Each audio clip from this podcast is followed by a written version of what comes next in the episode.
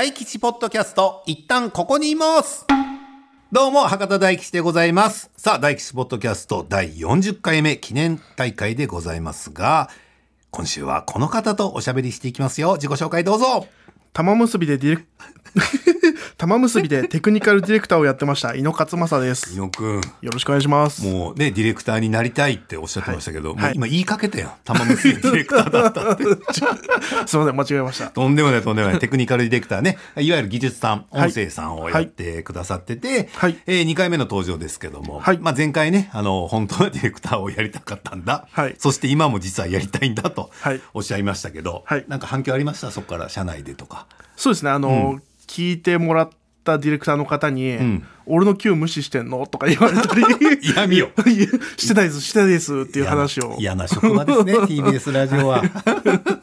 でもねあの実際、はい。あの実は今日さっきね m 1の振り返りも撮ったんですけど、はい。その時はディレクターをはい。やってくれたりとかね、実はしてますんで、はい。えーなんとなくなんとなくこのね伊野くんのやる気をいただく形で大吉ポッドキャストの方にもねご協力いただいておりますけども、はい。えー前回ですね私があの技術的なことがもう全くわからんので、はいうんなんか質問あったら皆さん送ってくださいよみたいなことを言いましたところ、はいえー何通か来ましたんで、はいえーしっかり真剣に今日は技術としてはいお答えいただきたいという、そういう、えー40回目の配信にしたいと思います。ということでこの後伊野くんにいろいろ質問してみましょう。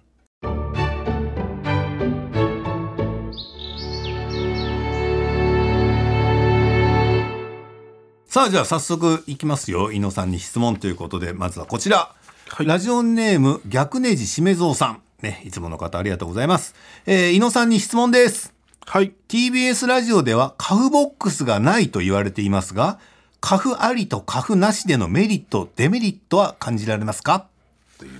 はい。えー、カフボックスから説明してもらっていい、えーと何それ？カフというのはですね例えば、えースタジオ側ではい。喋り出すタイミングを決められるボックスですね、は例えば今 TBS だとこのタリーの赤いランプがついて喋り出すと音声がマイクが生きて音声として乗るっていう形なんですけどあ、も、うん向こうがマイクを上げていても、うん。えーこちらのタイミングでそのカフっていうレバーを上げないとマイクが生きないよっていうシステムのはいはいはい。ことカフボックスという。はいものがありまして、そうね言われてみれば、他のラジオ局とかで、はいなんか喋ってる方がねそのレバーみたいなのを上げ下げしたり、はいされてますよね。はいうんうんうん。そうだ言われてみればないここ。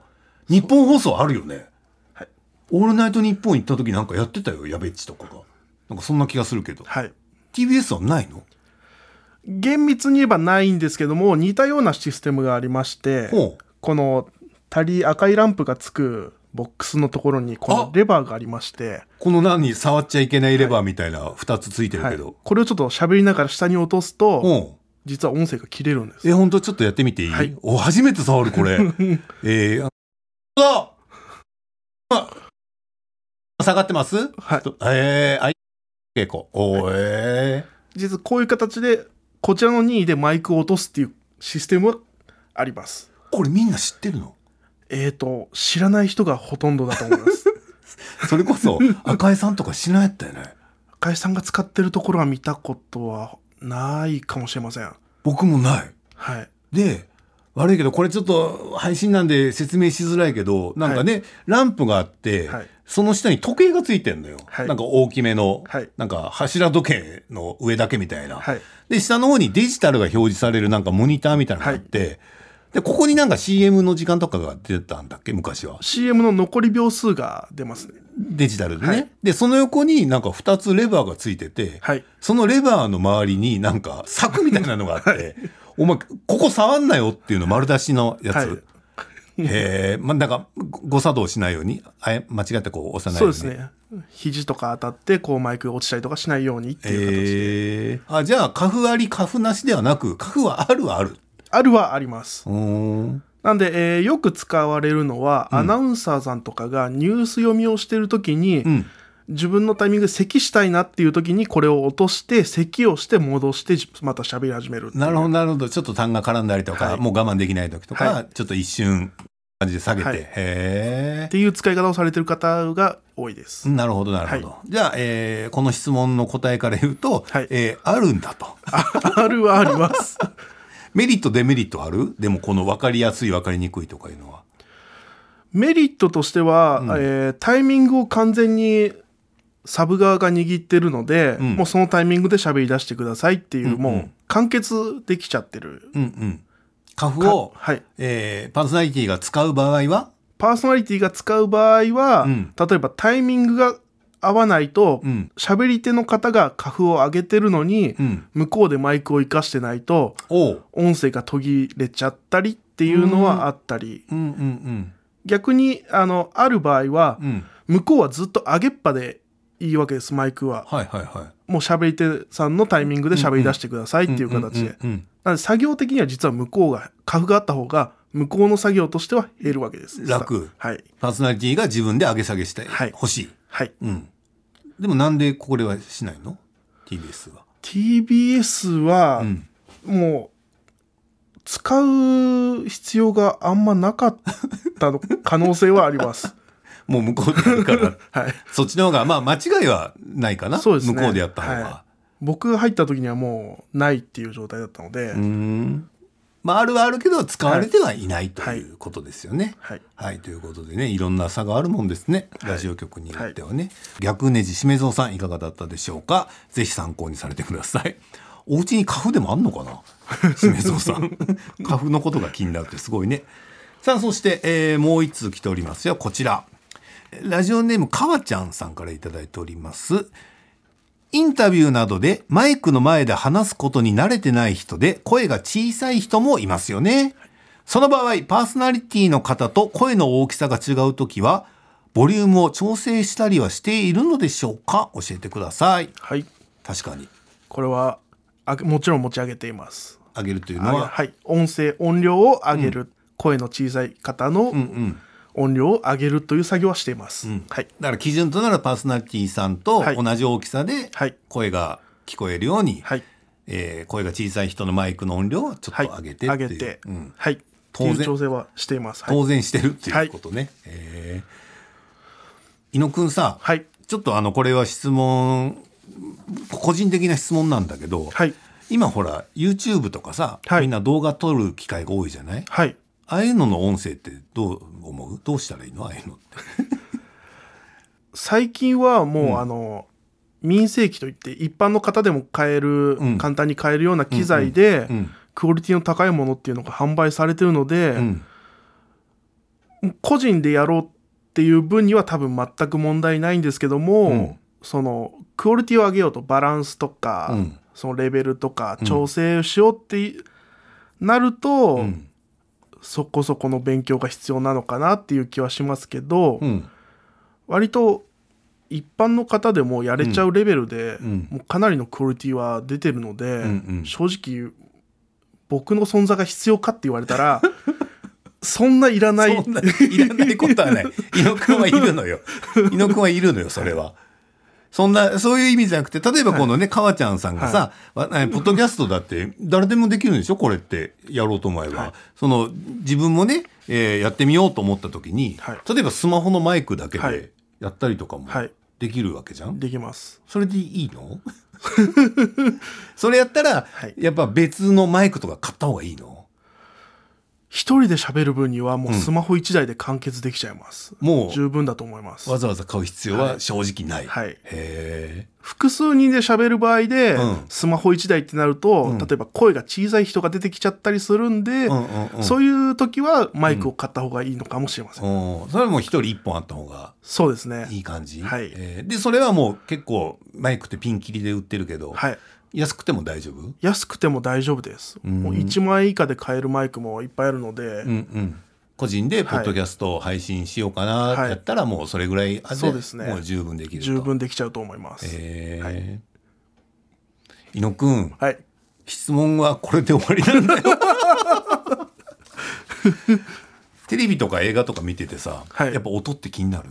音は結構気になります。へえどういう風にマイクで声拾ってるんだろうとか。うんうんうん例えばあの、テレビとか見てると、うん気になってる部分は漫才やられてるじゃないですか。はいはいはいはいで、目の前にあの38マイクっていう、うんよく見るマイクが。センターマイクねあるよ三八、うん、はい。ただ、立ち位置的にどうしてもあのマイクでは拾いきれてないだろうと思って、うんうん。よく見ると実はピンマイクがついててはい。ん。あピンの方で拾ってるんだなこれはっていう風なことを思ったりはして見てはいます。はい、あと、っフットマイクとか言ってね、はい。下の方にああったりとかするけど、うんそうそうそう。ていう見方はしてます。えーだから三八もさあの、漫才マイクね。はい。本当あれは生きてるもんだと思って漫才師ってやるのよ。はいでピンマイクつけられるの漫才番組ってほとんど、はい。大抵の場合。はい。でそれを逆手に取ってカンニングの竹山くんがねこんなもん繋がってねえんだからとか言って エンタの神様とかで振り回してたけど、はい。うんでもなんかまあテレビはあれかなそのイベントとかでもさ、はい。大きな会場になるとピンマイクつけられるよ、はい。でもセンターマイクはあって、でセンターマイクに向かって急に大きな声出すみたいなはい。ネタがあるんだけど、はい。僕らあるし、はい。いろんな漫才師さんってそういうなんか声の音量で緩急つけたりとかもはい。するから、はい。意外に三八マイクに近づいたり離れたりとはかい。してるけど、はい。生きてない時が あってさあれ勘弁してほしいよね。そうですね。どういうその完全にそのダミーとして立ててるのかちゃんと音声として拾ってるのかっていうのはうん。多分その現場の方の判断だと思うんですけどだもからもう思いっきり大声でわーって言って全然大声にならんでさ。ただただ何今のみたいな感じになる時があるから。ねやっぱだからピンマイクとセンターマイク同時にはこれできないのかなって思うけど、はい。できてる時もあるしね、はい。だからそれはもう音声さんの判断。そうですね。うーんあと伊野くんへの質問は。うん昨日何食べた？昨日。いやもうこれもうほんともうまだはこう見えて若いやろ。まだ32です。32で昨日何食べたで「キー」はダメよ。パッと言わな。昨日はそうですね、えー仕事終わりに牛丼を買って帰って 家で食べました。伊野くんって独身？独身です。何してんの毎日？家で毎日ん。もう仕事行って帰ってうん。ゲームするか、そのサブスクでうん。映画とか見たりして、うんうん。ゲームゲーム何してんの？ゲームはエーペックスを、エーペックス？エーペックスって何いう Apex あのバトルロワイヤルゲーム。ああなんかみんなではい。戦って,、戦って。撃ち合って、はい。最後の一人までみたいな、フォートナイトとうんか、うんうん。そういった類のものをやってますね、うん。はいまあねやってる人に言う質問じゃないけど あれそんな面白いの？あれ。面白いです。みんなやってるけど、はい。へえモンハンより面白い？モンハンの方が面白いです そうなんよ。私ねみんなでやる系のゲームの最高峰がモンハンなんよ。はい。あれ以上になんか熱くなった記憶がないからはい。そのねエーペックス、はい。モンハンより面白いのかなって気にはなってた。やっぱ誰かとできるっていうのが面白いので、ん。その APEX も一人でやる場合と、うん。通話をつないで誰かとやる場合があるので、うんうんうんうんやっぱ誰かとやるゲームっていう方がやっぱ面白いです。うん。はい、そのエーペックスは、えー例えば僕とはい日野君と三船君でチームだとかもはい、できるの、できます。いやそれはそうなったら面白いよね多分ね。面白いです。うん、ただ一人で 部屋で一人ぼっちで はい、顔も名前も分かんない誰かさんとやるのは、もうできます。うん。はい、けどやっぱ、誰かとやるのが、知り合いとやるのが一番面白いです。えーサブスクは最近何見たの？映画とかドラマとか。アマプラでうん、あの、インディ・ジョーンズをし、あた 最初から一から見た？一から見たり、最新作まで？最新作まで、ようやく最新作がそのレンタルで配信されるようになったので、うんうん。有料でお金払って見た？見ました。ディズニーチャンネルはもう入ってたよ。あ、本当ですか、うん。まあディズニーチャンネルに加入しなきゃいけないけど、はい。見た？ああ新作は見ました。はい。いやーなんかあれやったね、はい。インディ・ジョーンズ、はい。ね。なんかなんていうのかな。悪く言うつもりはないんやけど、やっぱ俺トム・クルーズのせいやと思うよ トム・クルーズがあまりにも変わらなすぎてるから、インディ・ジョーンズも俺てっきりそれだと思ってはい。新しいの見て、はいごめんなさいねここから先はネタバレになるんで まだ見てないという方はちょっとお控えくださいねあしっかり老けるんだねインディはねそうそうですね。だからなんか最初さはい。若い時のインディーで来るやんはい。最新作、はい。だからこのまま行くのかなと思ったら本当にしっかりはい。年月が経って、はい。ん実年齢が確か80ぐらいだよね確か。のインディーで来るやん。はい。だからちょっともう心配よね。だから分かりやすく言うとなんかでっかい岩がゴロゴロゴロって落ちてきた時に、昔のインディ・ージョーンズなら頑張り逃げろやけど、今のインディはもう逃げられないから リアルに。だそれをどう聞き返するかとかね、はい。そういう映画になってたね、はい。うん、なんか思ってたのとは違って面白かったけど、はい。うん。他は他は？他は、えーアニメでうん「ワンピースを1話から見直してたり。本当時間あるね。時間ありますね。あなた時間あるね、えーどこまで行った？えっと今あのエース言って大丈夫か分かんないですけど、まあ、ちょっとネタネタバレになるんでね、あの、エースがどうなるか、ご存知ない方はちょっとこの辺で、あのね、あの、はいおやめくださいね。はい。エースを救出した後ぐらいまで、とりあえず1からうん。見見てますおそこまではあげ漫画読んでないの？漫画は読んでないですあらアニメで追っかけてます危ない。危なかった。危なかった。言うとこやった。あでも一応あの今アニメでやってるところまではうん。見見れてます。あそうか今見直してるのね。はい見直してるので、展開は全部分かはいってるんだね。展開は全部分かってます、えー、そうね。いや、ワンピースって本当あれだよね。もう、これもう玉結びに言ったけど、何回読み直せばいいんやろね。そうもう本当新刊が出るたんびに、えっと、これ誰やったっけとか、これ何やった何の話してんやったっけ？これっつって。いっつも、で大体砂漠の国で一回力つけるよ、俺。一回力つけてしばらくしてっていう感じで、やっとでも追いついた私も時間あったんで、はい私もワンピース最新刊までようやく行ったし、はいジョジョリオン読み終えたよ。あらやっと読み終えたよ。完結したね、ジョジョリオン。うん、あれも読み直した。一から全部読み直した。何回読み直すんやろ、人生で。あと、呪術廻戦。